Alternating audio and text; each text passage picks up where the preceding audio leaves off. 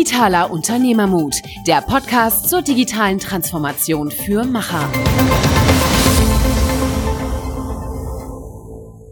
Hallo und herzlich willkommen zu einer neuen Folge Digitaler Unternehmermut mit Michael und Niklas. Heute nur mit Michael und Andy Bruckschlögel, besser bekannt als Mitgründer und Veranstalter der Bits and Pretzels in München und mehrfacher Gründer und sehr erfolgreicher Unternehmer mit dem Unternehmen Ride.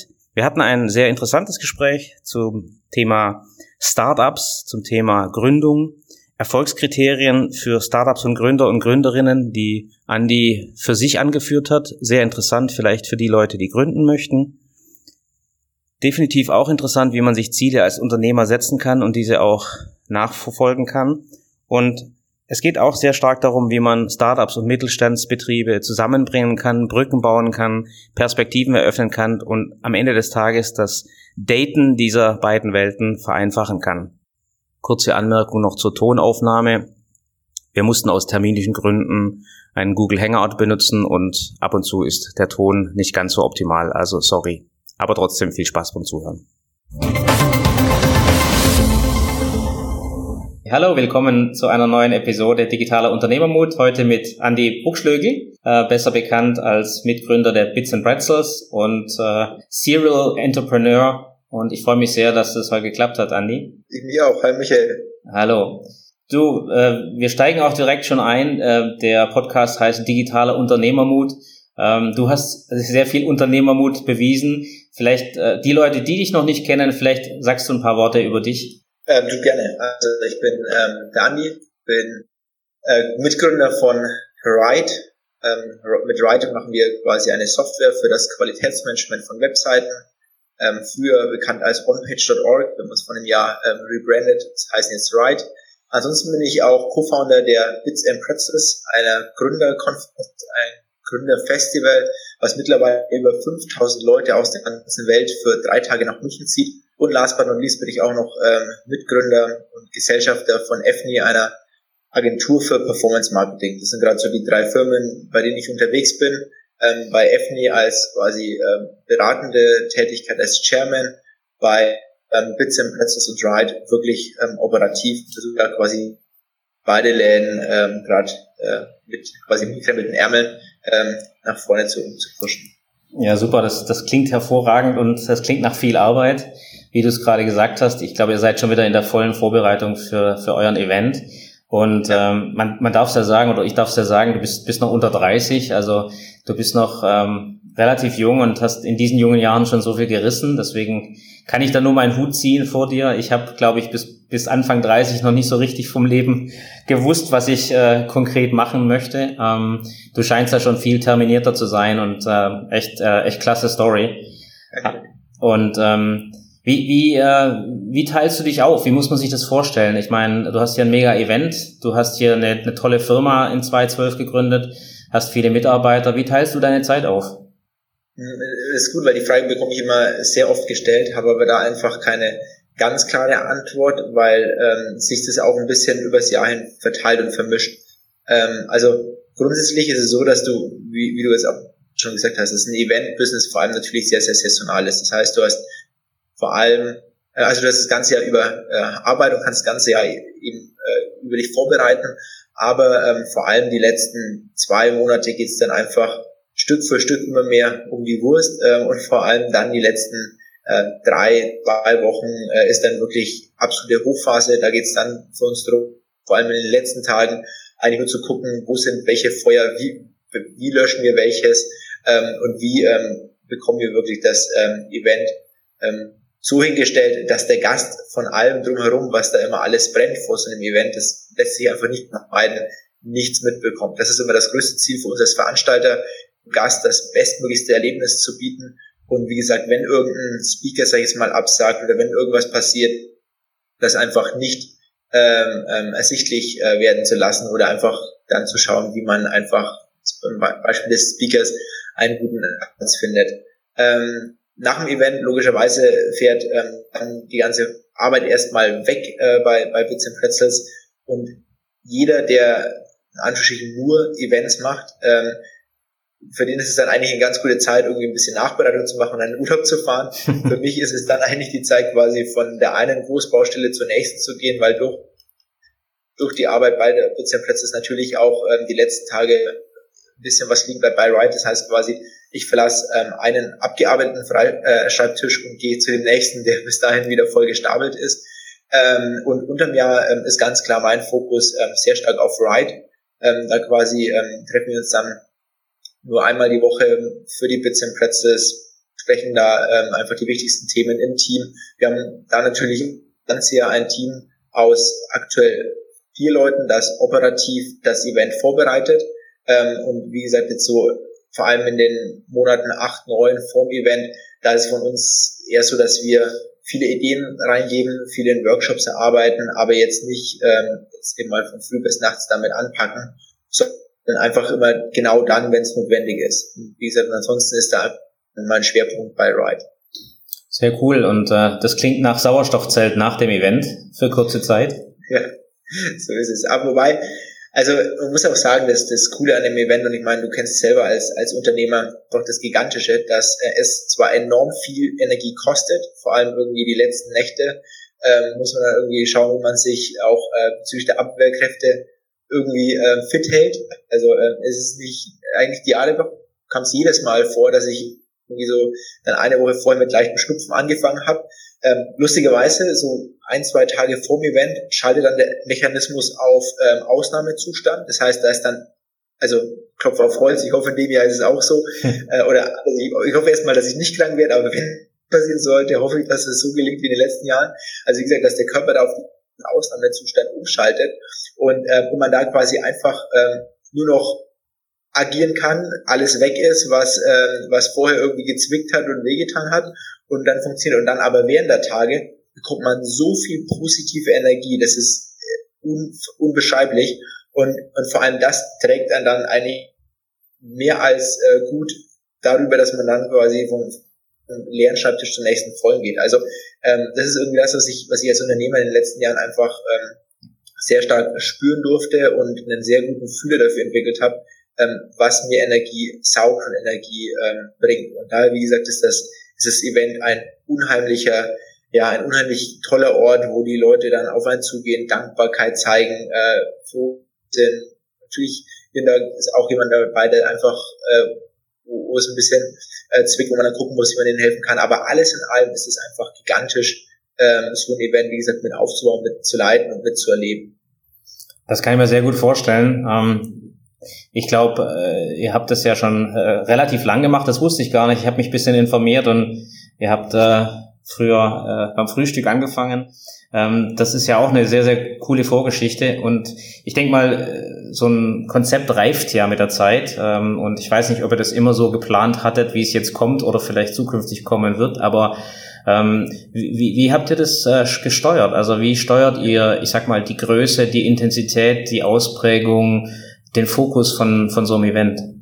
Ja, ähm, genau, wie du schon richtig erwähnt hast und für die, die es nicht wissen, ähm, ich habe das ganze Event zusammen mit Bernd gegründet. Bernd Storm ist Gründer von Aboalarm und wir beiden ähm, in unserer Anfangszeit ähm, der Gründung einfach gemerkt, dass ähm, irgendwie alle Augen immer nur nach Berlin gerichtet sind. Und natürlich für Gründer, die, die in München unterwegs sind, die in München äh, versuchen, ein Business erfolgreich aufzubauen, schmerzt es natürlich dann schon sehr Tag, wenn irgendwie jeder nur noch von Berlin oder über Berlin redet, wenn Mitarbeiter nach Berlin äh, gehen, wenn man bei Investorengesprächen irgendwo immer das Thema oder oder ja ähm, das Schlagwort äh, Berlin hört. Und ähm, und deswegen haben wir uns zusammengesetzt und einfach gesagt, hey, lass uns doch was was bauen, was machen, ein Event, wo einfach alle zusammenkommen, wo sich Leute treffen können, wo Journalisten da sind, ähm, so einen Stammtisch machen, ähm, wo wo quasi ähm, die Leute von erfahrenen Gründern lernen können, aber vor allem sich auch ähm, austauschen und, und, gegenseitig kennenlernen können. Und, und das war eigentlich so der Startschuss für die Bits and Pretzels. Wir haben dann eben das erstmals als Gründer Weißwurstfrühstücke gemacht, nämlich maximal zitierfähig und, und dann ähm, in einem Zwei-Monats-Rhythmus. Und das allererste Mal war, glaube klassisch wie bei vielen Gründungen, also zumindest habe ich es nie anders überlebt, äh, erlebt, du, ich habe so viel Arbeit, ich habe kein, keine Zeit und keine Lust, irgendwie auf ein Event zu gehen. Und beim ersten Mal haben wir mit Mühe und Not die 100 zusammenbekommen. Und die waren dann so begeistert, dass wir beim zweiten Mal schon 150 hatten. Und somit ist es quasi im Zwei-Monats-Rhythmus immer schneller gewachsen. Und beim vierten Mal kam dann auch noch die damalige Staatsministerin äh, Eigner äh, vorbei. Und, und dann hatten wir so einen mega Schub, dass wir Leute hatten ähm, und gemerkt haben, okay, wir, wir treffen da gerade wirklich einen tollen, einen, einen, ja, einen Puls der Zeit. Und, ähm, und haben uns dann zusammengesetzt und gesagt, okay, jetzt, jetzt können wir entweder so weiter wachsen, was wir gesagt haben, okay, mit dem Gründer Weißwurstfrühstück kannst du nie wirklich international werden, also brauchen wir irgendwas Internationales.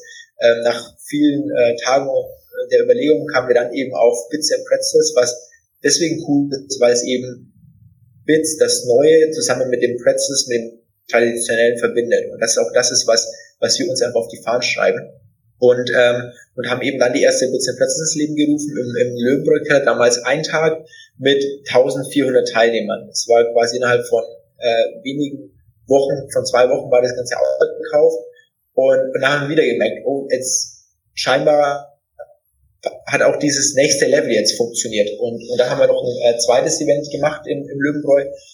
Teller haben aber zugleich erste Wachstumsschmerzen gespürt. Also Wachstumsschmerzen sahen so aus, dass der Löwenbräu-Keller, das ist eine große ähm, Bierhalle für die Redner und vor allem einer, der mehrere tausend Kilometer angeflogen kam, auf der Bühne steht und was Tolles erzählen möchte. Weil dadurch, dass man sich einfach gegenüber sitzt, neigt man dazu, auch aus Gründen der Höflichkeit, sich miteinander zu unterhalten. Das heißt, wir hatten wirklich das Problem beim ersten Mal, äh, dass die Akustik wahnsinnig laut war, man die Leute, den Speaker nicht verstanden hat, aber das Netzwerk, Networking funktioniert hat.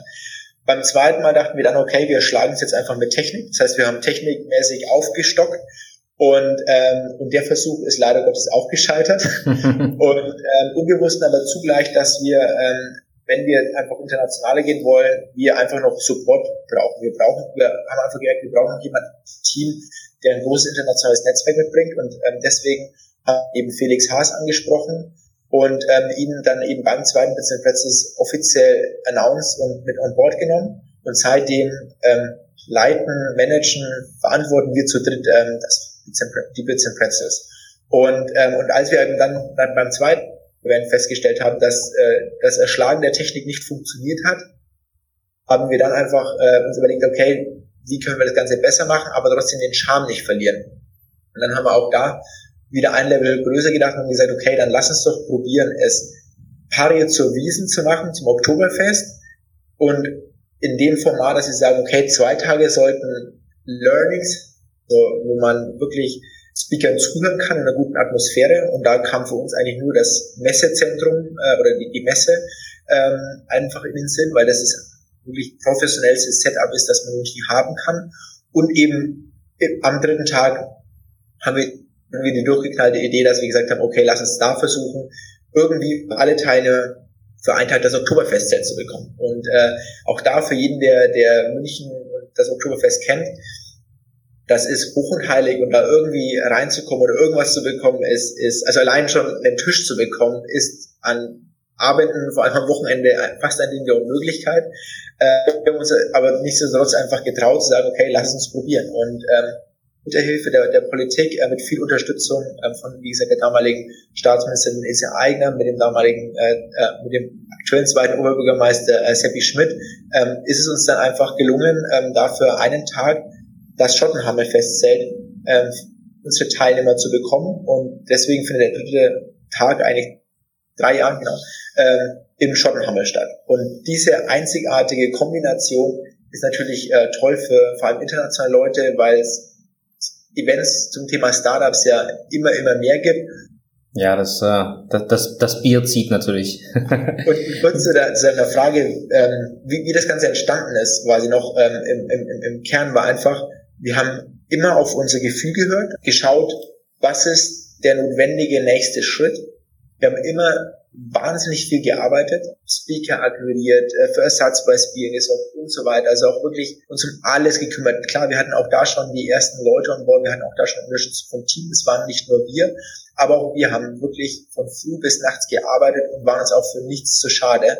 Und ich glaube, das Letzte, was eben das Allerwichtigste ist, wir haben immer durchgeknallt gedacht. Und ich finde, das ist vor allem was, was in Deutschland einfach viel zu wenig gemacht wird und ich kann auch verstehen, warum, weil ähm, ich mich noch genau erinnern kann, als wir announced haben, dass wir eben das Event über drei Tage machen und dass wir eben zwei Tage auf der Messe und einen Tag auf der Wiese sind, haben mich total viele Freunde angesprochen und ähm, mich zur Seite genommen oder äh, gingen mit mir eben zum Lunch und haben gemeint, du, echt ein guter Tipp, mach das nicht, weil du wirst dich gnadenlos übernehmen, das ist eine Nummer zu groß.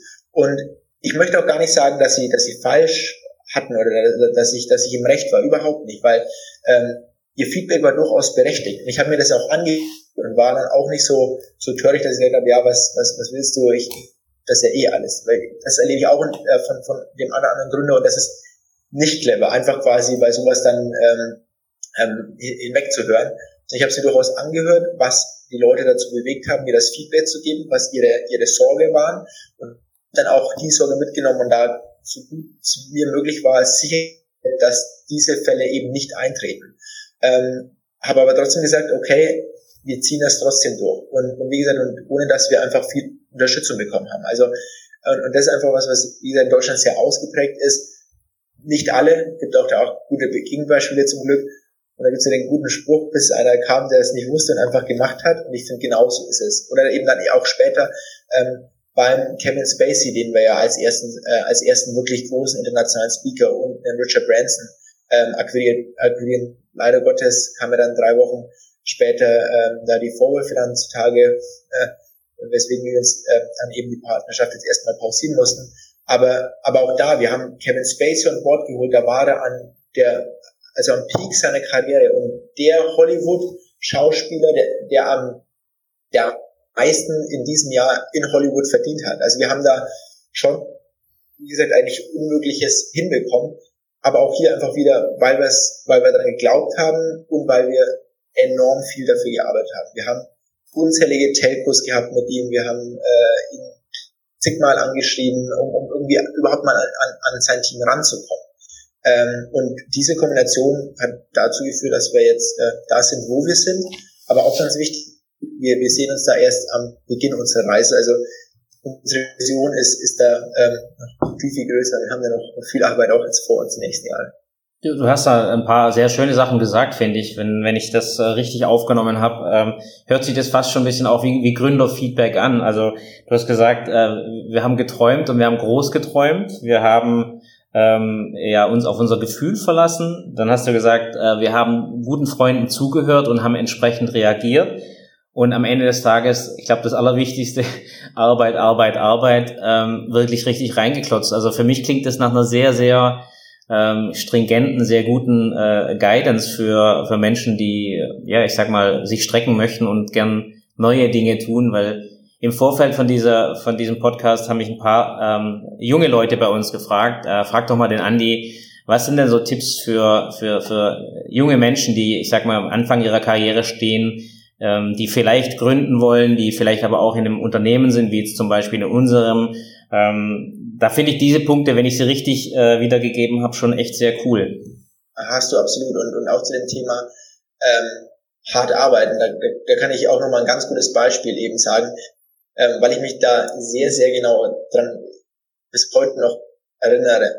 Ähm, es war nämlich ein Freitagabend, als ich angefangen habe zu recherchieren, ähm, wer denn der Manager von, von Kevin Spacey ist. Und es war nach einer eh schon harten Woche und war am Freitagabend und ähm, ich hatte Wohnung, die äh, sehr nah an den Münchner Clubs war und deswegen quasi, das war dann, äh, ja, äh, zwar im äh, Winterende, äh, also im Februar, März, wobei, also quasi mitten im Winter, ich hatte aber trotzdem mal ein Fenster offen äh, oder leicht gekippt und, und habe einfach von, von quasi von außen die äh, Musik der Clubs gehört. Mein Handy äh, vibriert ja auch äh, durchgängig mit irgendwelchen Freunden, die einfach gefragt haben oder fragen wollten, ob ich mit ihnen irgendwie Häuser ziehe. Ich kann mich noch erinnern, also da haben wir gesagt, nee, ich, ich, ich, ich versuche jetzt einfach heute Abend äh, Kevin Spacey äh, irgendwie Kontakt, an Kontaktdaten zu kommen und habe dann wirklich das komplette Wochenende, ich glaube, fünf, sechs Stunden geschlafen. Also war so besessen, irgendwie die Kontaktdaten zu finden und, und habe dann auch nicht sogar an dem Wochenende, sondern es hat dann auch einige Wochen länger gedauert, dann irgendwann den Kontakt gefunden. Und, und ich glaube, das ist einfach das sehr, sehr also meines Erachtens eigentlich fast das Wichtigste, einfach sich wirklich den Arsch aufarbeiten. Das ist, klingt so nach einer Floskel, man hört es überall und, und irgendwie habe ich auch so das Gefühl, viele denken auch, sie machen es. Und, und die machen und denken es dann, wenn sie irgendwie ja mal bis 19 oder 20 Uhr arbeiten. Ich, ich will jetzt auch nicht sagen, dass es nur die Kunst ist, äh, äh irgendwie 24-7 durchzuarbeiten, aber ich für meinen Teil wäre nicht da, wo, wo, wo ich jetzt stünde, ähm, hätte ich nicht früher brutal viel 100, 110 Stunden Wochen durchgeackert. Ich habe ihm, wie denn mein Tagesablauf ausschaut. Und er schaute früher so aus, dass ich um 6 Uhr aufgestanden bin und ähm, erstmal laufen gegangen bin und danach eben bis halb zwölf durchgeballert hat und um zwölf ins Bett bin. Und so sahen meine fünf Tage aus. Und am Samstag habe ich mir die Freizeit gegönnt, eine länger zu schlafen und dann ging es wieder weiter. Und es waren die sieben Tage wie meine Woche aus. Aber das war nicht, weil mich jemand gezwungen hat, sondern es war, weil ich es wollte und weil ich Bock drauf hatte. Und auch quasi noch ein Ding, was ich da hinzufügen muss, was ich dann auch oft höre, dass dann Leute sagen, ja, aber da ist man nicht effizient. Logo ist man nicht effizient. Das, das, das finde ich, ähm, war auch nie mein, mein Anspruch zu sagen, ich bin 100 Stunden effizient, weil das war eine Möglichkeit. Aber ich habe in den kompletten 100 Stunden was geschaffen. Ich habe, würde ich mal sagen, 60 Stunden effizient wirklich gearbeitet und den Rest habe ich genommen, um zu netzwerken, um mich zu inspirieren, um, um, um Dinge auszuprobieren, um egal was. Aber auch das ist wichtig. Und, und jetzt irgendwie gerade so eine Diskussion zu haben, ja, äh, 35 Stunden sind die, die einzige, oder bei 35 Stunden kann man deutlich effizienter arbeiten. Wo kann man das? Aber wenn man wirklich sich weiterentwickeln will und, und nach vorne kommen will und wie gesagt vor allem viel kreative neue Ideen braucht, dann, dann, dann braucht man einfach eine Zeit, wo man nur mal irgendwie durchs Netz surft. Und wenn es auch übersteigt, ob das Arbeit ist oder nicht. Ich, wie gesagt, habe das früher einfach alles so gemacht, deswegen habe ich es aber gezählt. Aber ähm, es hat es hat mir brutal viel gebracht, da dran zu bleiben und bei all den Neid, negativen Zuspruch und was auch immer einfach weiterzumachen, weil es mich am Schluss aber auch glücklich gemacht hat. Und das sollte auch jeder Unternehmer haben. Also ich habe da ähm, gestern einen äh, Artikel gelesen ähm, in der Wirtschaftswoche, ähm, Gründer müssen besessen sein von dem, was sie tun. Und, und, und, und da bin ich ganz, ganz fest dran, weil nur da kann man, nur somit kann man wirklich einzigartige schaffen. Ja, da, da würde ich dir zustimmen. Und äh, ich, ne, ich nehme noch eins mit auf deine Liste, das äh, klang sehr, sehr stark nach Körpereinsatz. Also insofern ähm, kommt der Körpereinsatz hinzu, aber ich, ich bin da bei dir. Ich glaube, äh, von nichts kommt nichts. Ich glaube, Deutschland ist ein Pflaster, wo Mut manchmal belohnt wird, aber es gibt ja ein schönes deutsches Wort oder besser gesagt ein böses deutsches Wort, das nennt sich Schadenfreude. Das gibt's in vielen anderen Sprachen gar nicht. Ähm, ja. Das ist, das Nein, ist, gut, also gut im Sinne von wurde mir noch gar nicht, war mir noch gar nicht klar, dass es äh, das nicht in Ansprachen gibt. Nee, das ist tatsächlich so sowas, was die Deutschen äh, vielleicht auch ein bisschen ausmacht. Aber ich glaube, wir kommen auch ein Stück weg. Ich habe ja in dem Vorgespräch gesagt, ich finde, ähm, ich, ich versuche einen positiven Aspekt oder viele positive Aspekte rauszuziehen, weil mir geht's sehr ähnlich wie dir. Ähm, ich traue mich nicht zu sagen, ich arbeite gern, weil für mich ist, ist das irgendwo eine Symbiose aus äh, ich sag mal, dem, was mir Spaß macht und differenziert nicht so sehr. Deswegen würde mich sehr interessieren, was du zu solchen ähm, Firmen wie Porsche oder anderen sagst, äh, Volkswagen, die äh, die E-Mails am Wochenende löschen wollen, die um 19 Uhr die Server abschalten. Äh, das sind jetzt keine Gründer, keine Entrepreneurs, das ist schon klar. Aber wie, wie, wie siehst du diesen Trend, dass sich die Leute in großen Firmen mehr und mehr entziehen, eine 35, 32 Stunden Woche haben etc.? Das ist ja, ich sag mal, diametral zu dem, was du jetzt als Gründer auf die Beine stellen willst. Du, also, das ist nur meine Meinung, aber ich finde das einen totalen Blödsinn. Ähm, ich, ich halte auch nichts davon, dass irgendwie, oder ich, anders, ich verstehe nicht Leute, die ihre 9 to 5 Stunden machen und danach nach Hause rennen. Ich finde, meines Erachtens tut es mir da einfach sehr, sehr leid, weil die Leute meines Erachtens ähm, noch nicht ihre Passion gefunden haben. Und, und ich finde mehr, dass Leute, ähm, und, und das hat überhaupt nichts damit zu tun, weil das höre ich dann auch oftmals nach dem Motto, ja, der arbeitet viel, weil es ist ja sein Unternehmen. Sag ich, was ein Blödsinn. Ich habe ich hab früher, ich habe, als ich zur Schule gegangen bin, habe ich am Wochenende Teppichböden rausgerissen. Es war ein Scheißjob. Wie gesagt, das ist eine sehr krasse Aussage. Kann auch sein, dass sie wieder ähm, äh, durch, durch die so sozialen Medien geht. Das hatte ich ja schon ein paar Mal. Aber das ist einfach meine, meine Meinung. Ähm, in, in, in, den, in den Shops, in denen wir uns bewegen, muss man auch dazu sagen, wo man einfach viel Unterschiedlichstes machen und bewegen kann. Für mich ist es wirklich auch eine Sucht. Und ich muss mich echt eher immer wieder mal bändigen, nicht noch mehr zu arbeiten, weil es einfach so Spaß macht. Ich, ich glaube, es gibt wesentlich schlimmere Suchttatbestände wie, wie das. Aber ähm, ich, ich stimme dir in großen Teilen zu. Ich glaube, das Einzige, was ich dagegen halten würde, wäre so ein bisschen die, die Diskussion über Lebensphasen. Also mein Beispiel, ich habe eine junge Familie und wenn du deine Söhne ähm, ich sag mal, aufwachsen siehst, dann relativiert sich das. Das heißt, ich habe immer noch genauso viel Spaß am Arbeiten, aber ich versuche eben, ich sag mal, das ein bisschen besser zu synchronisieren mit dem Wunsch, äh, die Kinder aufwachsen zu sehen. Und ich glaube, das ist einfach menschlich, ganz normal, aber äh, soll überhaupt nicht das aushebeln, weil ich äh, würde mir äh, anmaßen oder einbilden, dass ich immer noch den gleichen Drive habe und die gleiche äh, Lust und, wie du sagst, die gleiche Sucht ähm, mich, mich weiterzuentwickeln und mich weiterzutreiben. Man findet vielleicht auch andere Möglichkeiten. Also man, man versucht eben andere Zeiten zu nutzen, man versucht es irgendwie anders zu machen. Und ich glaube, ehrlich gesagt, man wird effizienter ähm, mit dem, wie man seine Zeiten verbringt. Ich habe ein ähnliches Problem oder äh, für mich, wie gesagt, auch kein Problem.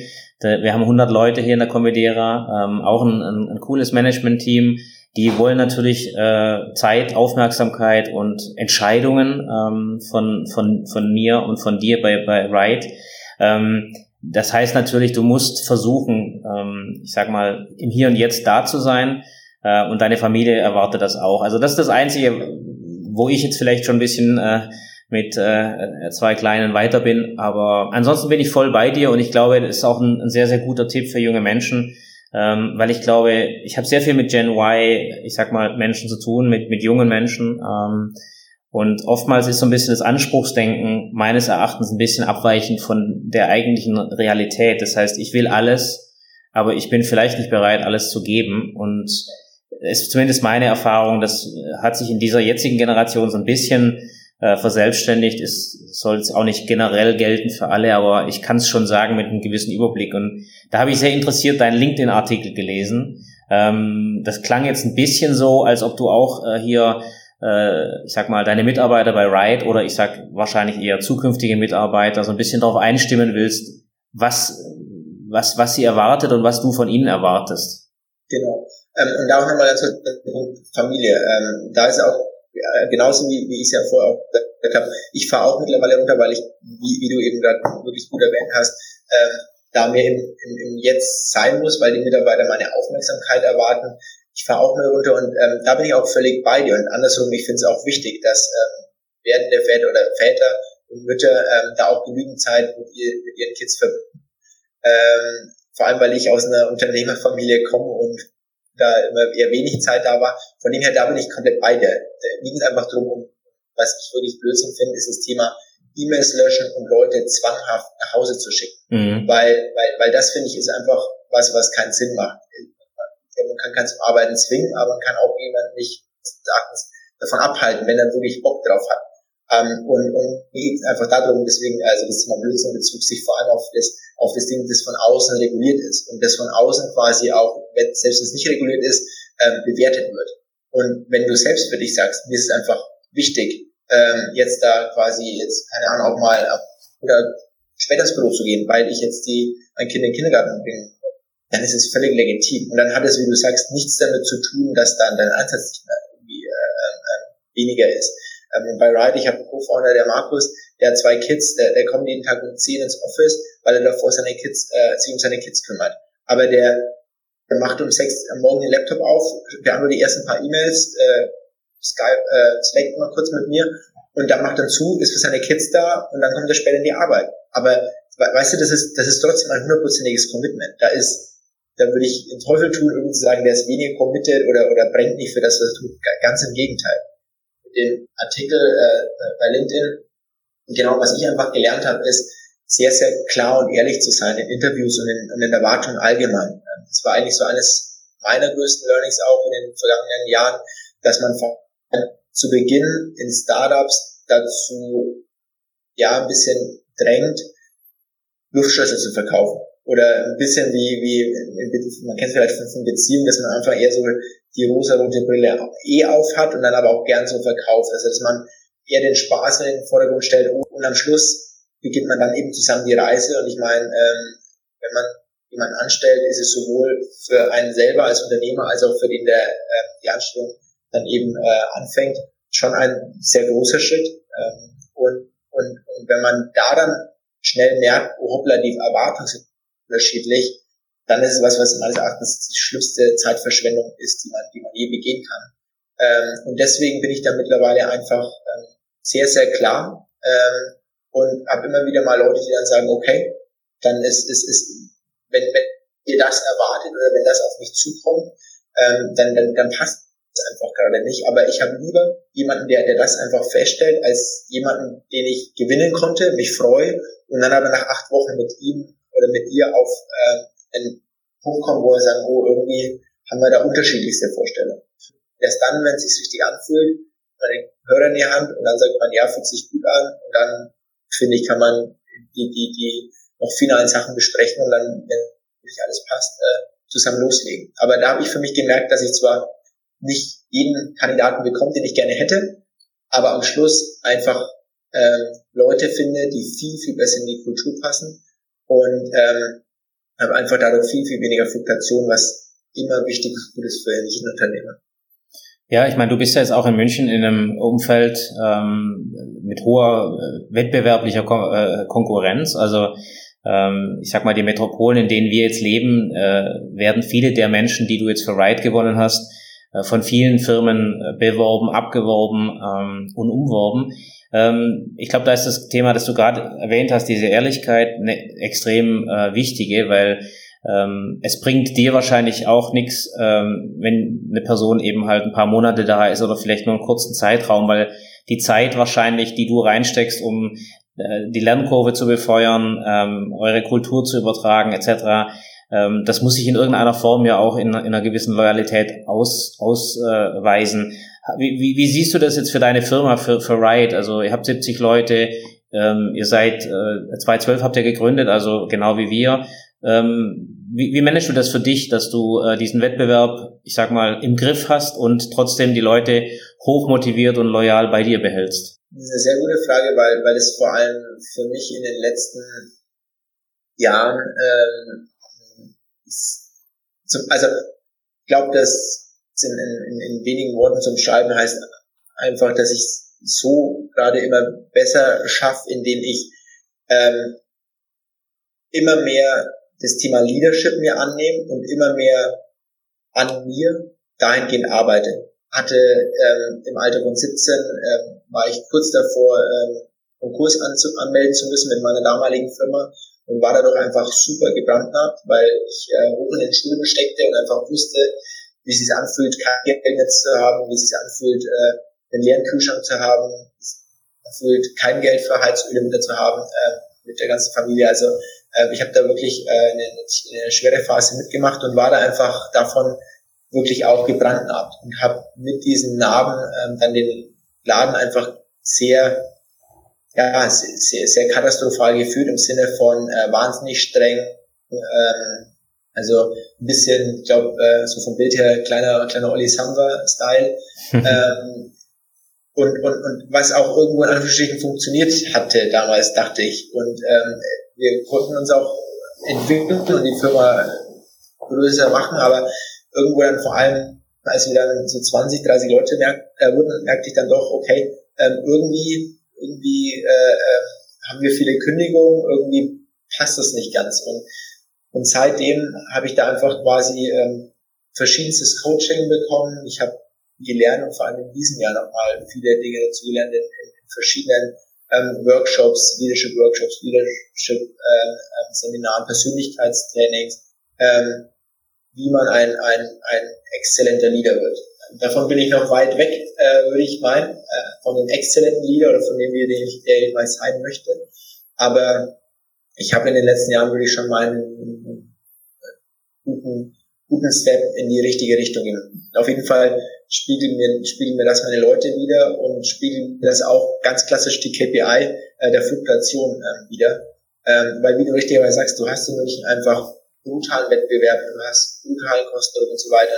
Du kannst als Startup oder, oder jetzt eben ähm, Later Stage Startup, wie wir jetzt sind, ähm, kannst du Leute nicht über, über Top-Gehälter oder über eben, wie gesagt, geringe Arbeitszeiten äh, bekommen halten. So kannst die Leute dadurch halten, dass du einfach ähm, sehr guter Leader bist, ähm, die Leute entwickelst, entfalten lässt und, und ähm, das ist auch mittlerweile auch mein größtes Anliegen, meine größte Mission bei Ride.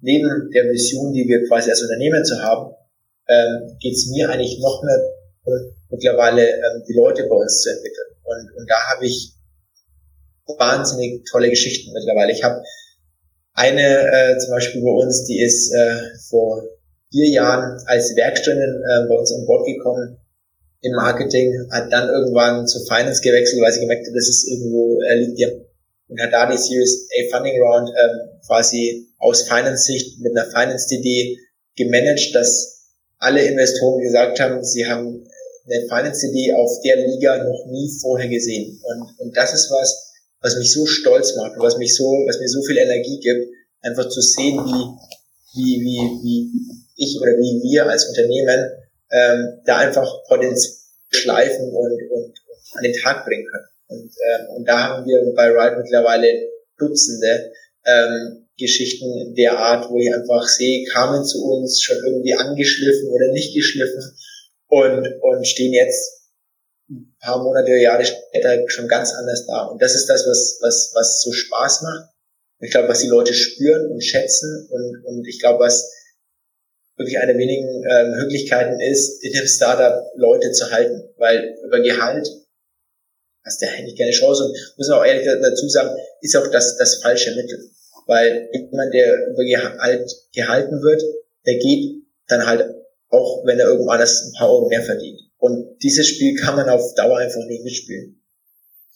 Ja, das ist äh, sicherlich ein Thema, ähm, das wird dir auch nicht fremd sein, aber viele unserer, ich sag mal, arrivierten Firmen, ähm, äh, ob es bei dir jetzt BMW ist oder oder Scheffler oder äh, hier Rewe oder wie sie alle heißen, die bauen riesen Digitaleinheiten auf und äh, sammeln die Leute, äh, ich sag mal fast hundertfach ein ähm, das mal dahingestellt. Ich glaube, da haben wir wahrscheinlich beide eine Meinung zu. Aber es ist natürlich so, dass es den Arbeitsmarkt ein Stück weit ähm, äh, verdreht und ähm, den Leuten tatsächlich vorgaukelt, dass es diese, äh, ich sag mal, Beträge gibt und dass es äh, alles grüne Wiese ist, auf der sich äh, besser liegen lässt. Und ich glaube, äh, ich glaube, dass wir da wieder auf eine Korrektur zulaufen, weil äh, am Ende des Tages, wie du richtig gesagt hast, ist es das nicht. Ähm, du musst leisten und du musst vor allen Dingen äh, ein sehr, sehr gutes Team zusammenschweißen, das an einen Purpose glaubt und das einem Leader folgt. Ähm, und ich glaube, da werden viele große Firmen sich eher schwer tun, das äh, in, der, in der digitalen Zeit äh, tatsächlich auf die Straße zu bringen. Aber in der Zwischenzeit ist es schon ein Stück weit marktverzerrend, äh, was die äh, junge Menschen betrifft, weil es wird dir ähnlich gehen. Also viele von unseren Bewerbern, die haben drei, vier Jobangebote, wenn sie bei uns auftauchen. Ähm, und ähm, ja, ich würde mal sagen, ähm, das ist noch nicht so lang so, aber damit musst du eben als Unternehmer umgehen. Ja, nee, absolut. Und wie gesagt, jetzt unabhängig von, von ähm, quasi dem der Notwendigkeit, dass man äh, ähm, da einfach ähm, um die Bewerber, um die vor allem guten Bewerber mittlerweile wirklich poolen muss, ähm, ist, finde ich, einfach auch was, was enorm Spaß macht, äh, gute Leadership zu lernen, besser zu werden, an sich zu arbeiten, ähm, ähm, Themen zu finden aus der Vergangenheit, äh, an denen zu arbeiten, die einen irgendwo unterbewusst quasi äh, mitschwingen. Ich, ich finde das so, so spannend. Und wie gesagt, vor allem in dem Jahr hat, hat sich da für mich einfach da ein bisschen neue quasi Sicht darauf hin geöffnet und das macht wirklich Spaß. Das kann ich jedem auch nur empfehlen ähm, da quasi neben äh, der, der ähm, dem, dem Drang und der, der irgendwie eine Idee umzusetzen oder ein Unternehmen zu gründen, eben auch zu sagen, okay, noch parallel dazu selber an sich zu arbeiten und zu wachsen, ist, ist wirklich äh, wahnsinnig wichtig und, kann ich jedem ans Herz legen, das, das zu machen. Das kann ich glauben, ja. Ich glaube, äh, ich mache ich mach das auch schon ziemlich lang und äh, ich kann dir sagen, man lernt da nie aus weil ich glaube, gerade diese Leadership-Kategorie, äh, die dann in Richtung Charisma geht oder in Richtung wirkliche, ähm, ich sag mal, Autorität, die die Leute anerkennen, ohne dass äh, ein Org-Chart das äh, ausdrückt, das ist echt eine, eine mega Zukunftsperspektive und ich glaube, da kannst du so alt sein, wie du willst. Da musst du immer, immer, immer mehr dazulernen bei dem Thema. Ähm, aber es ist, wie du sagst, sehr spannend. Und gerade in der Zeit, ich meine, nochmal auf, dein, auf deine Perspektive ähm, Bits and Brexit zu kommen. Ihr, ihr habt viel mit Startups zu tun, ihr habt aber auch viel mit Unternehmen zu tun. Wir haben jetzt mehr mit Unternehmen zu tun, äh, Schwerpunkt Mittelstand. Und was wir so sehen, ist, dass viele Mittelständler die Nähe der, der Startups suchen. Und oftmals aber äh, das Gefühl, dass die Mittelständler gar nicht so richtig wissen, was sie eigentlich mit den Startups wollen, wie sie eine Struktur aufbauen. Ähm, ihr habt ja eine, eine Plattform hier, ich sag mal, gebaut oder angeboten. Hast du da ein paar Tipps für Mittelständler, wie sie sich dem Thema Startups nähern sollen und um da wirklich was draus zu machen? Ja, das ist ein sehr guter Punkt, weil weil das vor allem was ist, äh, ich muss auch deswegen, was wir uns in dem Jahr bei der Press einfach noch mehr systemengehend verschrieben haben, dass wir gesagt haben, okay, ähm, es gibt so viele Konferenzen, äh, aber so wirklich, also sowohl, also es gibt so viele Konferenzen für Startups und es gibt wahnsinnig viele Konferenzen für den Mittelstand. Und ich war da ähm, vor einem halben Jahr bei einer und war eben auch auf der Bühne als Keynote-Speaker und nach der Keynote äh, ein lautes Ja dazu geschrieben sind, das ist auch so zu sehen, ähm, wirklich ein bisschen nach, nach einer Anleitung. Ähm, und, und ich finde, das ist das, was, was, was wir einfach gemerkt haben und jetzt eben mit der Business das in dem Jahr beginnen wollen und im nächsten Jahr vor allem sehr, sehr viel stärker ausbauen wollen, ist, dass wir nicht nur Startups einladen ähm, und wie gesagt, Corporates waren die letzten Jahre auch da, aber dass wir in diesem Jahr einfach sehr, sehr viel stärker den Mittelstand ansprechen und wirklich versuchen, die beiden bei uns zu connecten. Weil ich glaube, das ist das, was das die, die einzige in Anführungsstrichen Anleitung ist. Nämlich, dass sich die Menschen treffen, miteinander sprechen, miteinander an Ideen tüfteln, äh, Erfahrungen austauschen, was auch immer. Aber ich glaube, dass das, ich sag's mal, der, ähm, der, der für mich einzige Weg ist, ins Gespräch zu kommen und, und dann es zusammen zu probieren. Aber ab dem Zeitpunkt, wo man sich irgendwie nach einer Liste sehnt oder nach einem Berater, der einem dann eben die, die Sachen beibringt und runterschreibt, es sind immer so, so, so gestülpte Dinge, die einfach nicht passieren. Aber was ich einfach auch selber, ich, wir waren ähm, mit Ride vor drei Jahren nominiert beim Deutschen Gründerpreis. Und beim Deutschen Gründerpreis hat man eben ähm, Kuratoren, die alle ähm, wahnsinnig erfolgreiche Unternehmer sind. Da ist ein ähm, Götz Werner, also äh, der Gründer von DM dabei, da ist Florian Langenscheid dabei. Ähm, also das, ähm, oder der, der Gründer von ähm, der Ritter Sport Schokolade. Also wirklich alles hochkarätigste Unternehmer. Und, und dann am, am Abend der Gala war es einfach so, dass die so offen waren und einfach mit jemand, mit, mit jedem gesprochen haben und einfach zugehört haben und, und, und verstehen wollten, wie wie baut man sein Unternehmen auf, selber aber auch gerne erzählt haben. Und ich finde so, das ist das für mich irgendwie einzig sinnvolle Erfolgsrezept, dass genau sowas noch mehr passiert. Und dass eben noch mehr ähm, Mittelständler, Wissmann ist ja da ein sehr, sehr gutes Beispiel, ähm, Kooperation mit Startups machen, ähm, Inkubatoren ähm, initiieren, irgendwo mit unterstützen, äh, mal ganze Teams ins, äh, selber äh, zu sich einladen ähm, oder auch ihre Produkte quasi ähm, in, in Startups bringen. Also ich glaube einfach dieses Miteinander, ja, Netzwerken, ähm, ähm, sich miteinander austauschen, ähm, glaube ich, ist das, was ich jedem Mittelständler raten würde. Und, und, und, und das Lustige ist egal wie, wie alt ein Mittelständler ist, selbst keine Ahnung, wenn er, wenn er 80 ist, also ich aus meinem Umfeld kenne es auf jeden Fall so, dass, dass die alle so wahnsinnig smart und noch und wissbegierig und wissensdurstig sind. Ich habe noch keinen Mittelständler erlebt, der neben einem Gründer steht und nicht wusste, was er jetzt sagen oder, oder fragen sollte.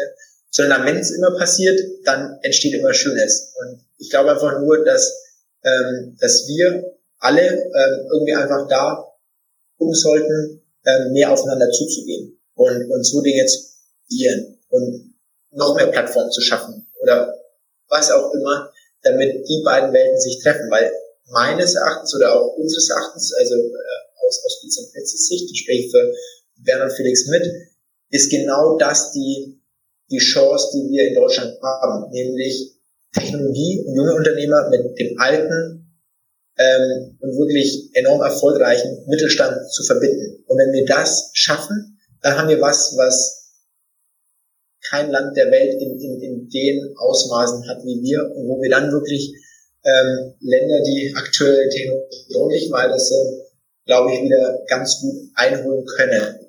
Finde ich einfach, es äh, ja, wird ein, wird ein harter Ritt, aber ich glaube, dass das noch eine wirklich reelle gute Chance sein kann. Ja, du, das sehe ich äh, exakt genauso. Ähm, das ist sogar unsere Vision, ähm, diesen, diesen hochgradig erfolgreichen Mittelstand in die nächste Generation zu bringen. Und nicht jeder hat das Glück, einen Max Fiesmann zu haben als Nachfolger. Aber es gibt unglaublich viele, die äh, dieses Thema äh, Unternehmermut ähm, bewiesen haben über die letzten 100 Jahre oder mehr. Ähm, das war übrigens eine der Inspirationen für diesen Titel. Äh, wir haben gesagt, die Mittelständler, die brauchen keinen Unternehmermut, den haben die. Aber die ja. brauchen digitalen Unternehmermut. Das heißt, ich hatte viele Mittelständler, die mit mir gesprochen haben, die gesagt haben, ich habe im Prinzip äh, die Weltkriege äh, hinter uns gelassen, ich habe eine Ölkrise hinter uns gelassen, ich habe Finanzkrisen hinter uns gelassen. All das konnte ich managen und ich wusste, um was es geht.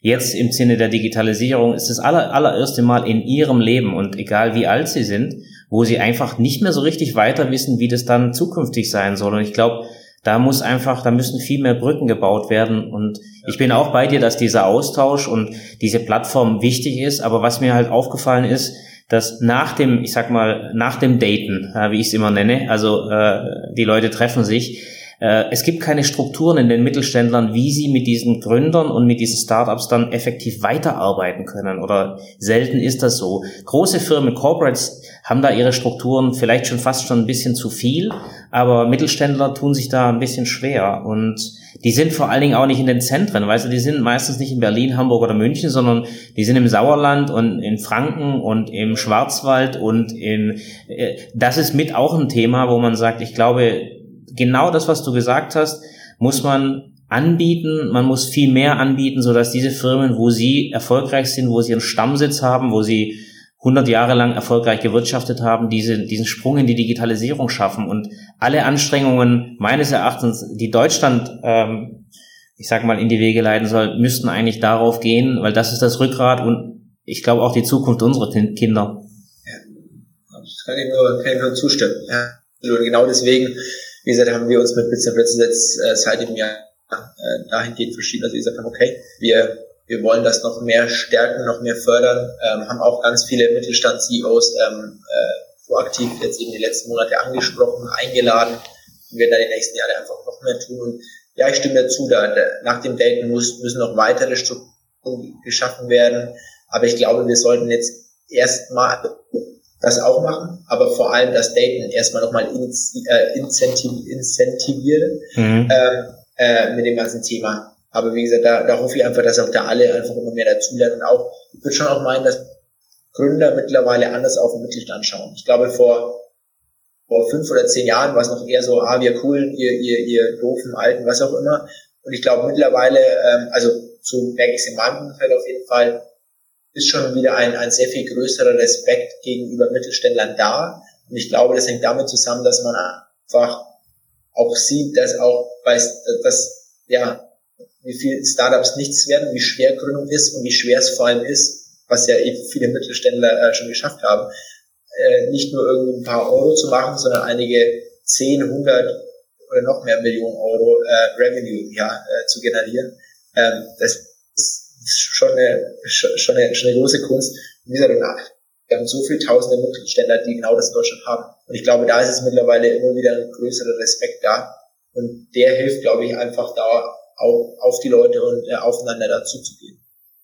Ja, also ich, ich, ich wünsche mir das auch und äh, hört sich an, als ob wir vielleicht äh, danach mal weitersprechen sollten, weil ich glaube, das eine die Brücke ähm, und das andere die Plattform, die äh, die Dating-Plattform äh, gehören zusammen und äh, für, für mich gibt's als als Unternehmer echt nichts Geileres wie äh, den deutschen Mittelstand oder familiengeführte Unternehmen, weil ich finde, da, da kommt dieser Unternehmergeist, die Values und auch die persönlichen Values für mich einfach zusammen. Und ja. das ähm, ja, es war für mich immer schon interessanter, wie ich sag mal, die großen Brands, die tun sich immer leichter. Ähm, die haben auch einen schweren Weg, das ist auch nicht einfach, keine Frage. Aber ich bin da äh, sehr bei dir, dass das äh, ein, ein mega äh, Achievement ist. Und Vielleicht zum Abschluss ähm, auch wiederum stimuliert von Fragen, die wir bekommen haben. wo informierst du dich? Also was sind, was sind Dinge, wo holst du die Informationen bei all dem Überfluss? Ich meine, du wirst ja bombardiert von, mit, mit Informationen äh, in deinem Job äh, bei Ride, aber auch natürlich auch für, für den Event. Wo holst du dir Inspiration? Eine, eine sehr, sehr schwere Frage, ähm, weil ich da ehrlich gesagt keine, keine direkte Quelle habe. Ähm,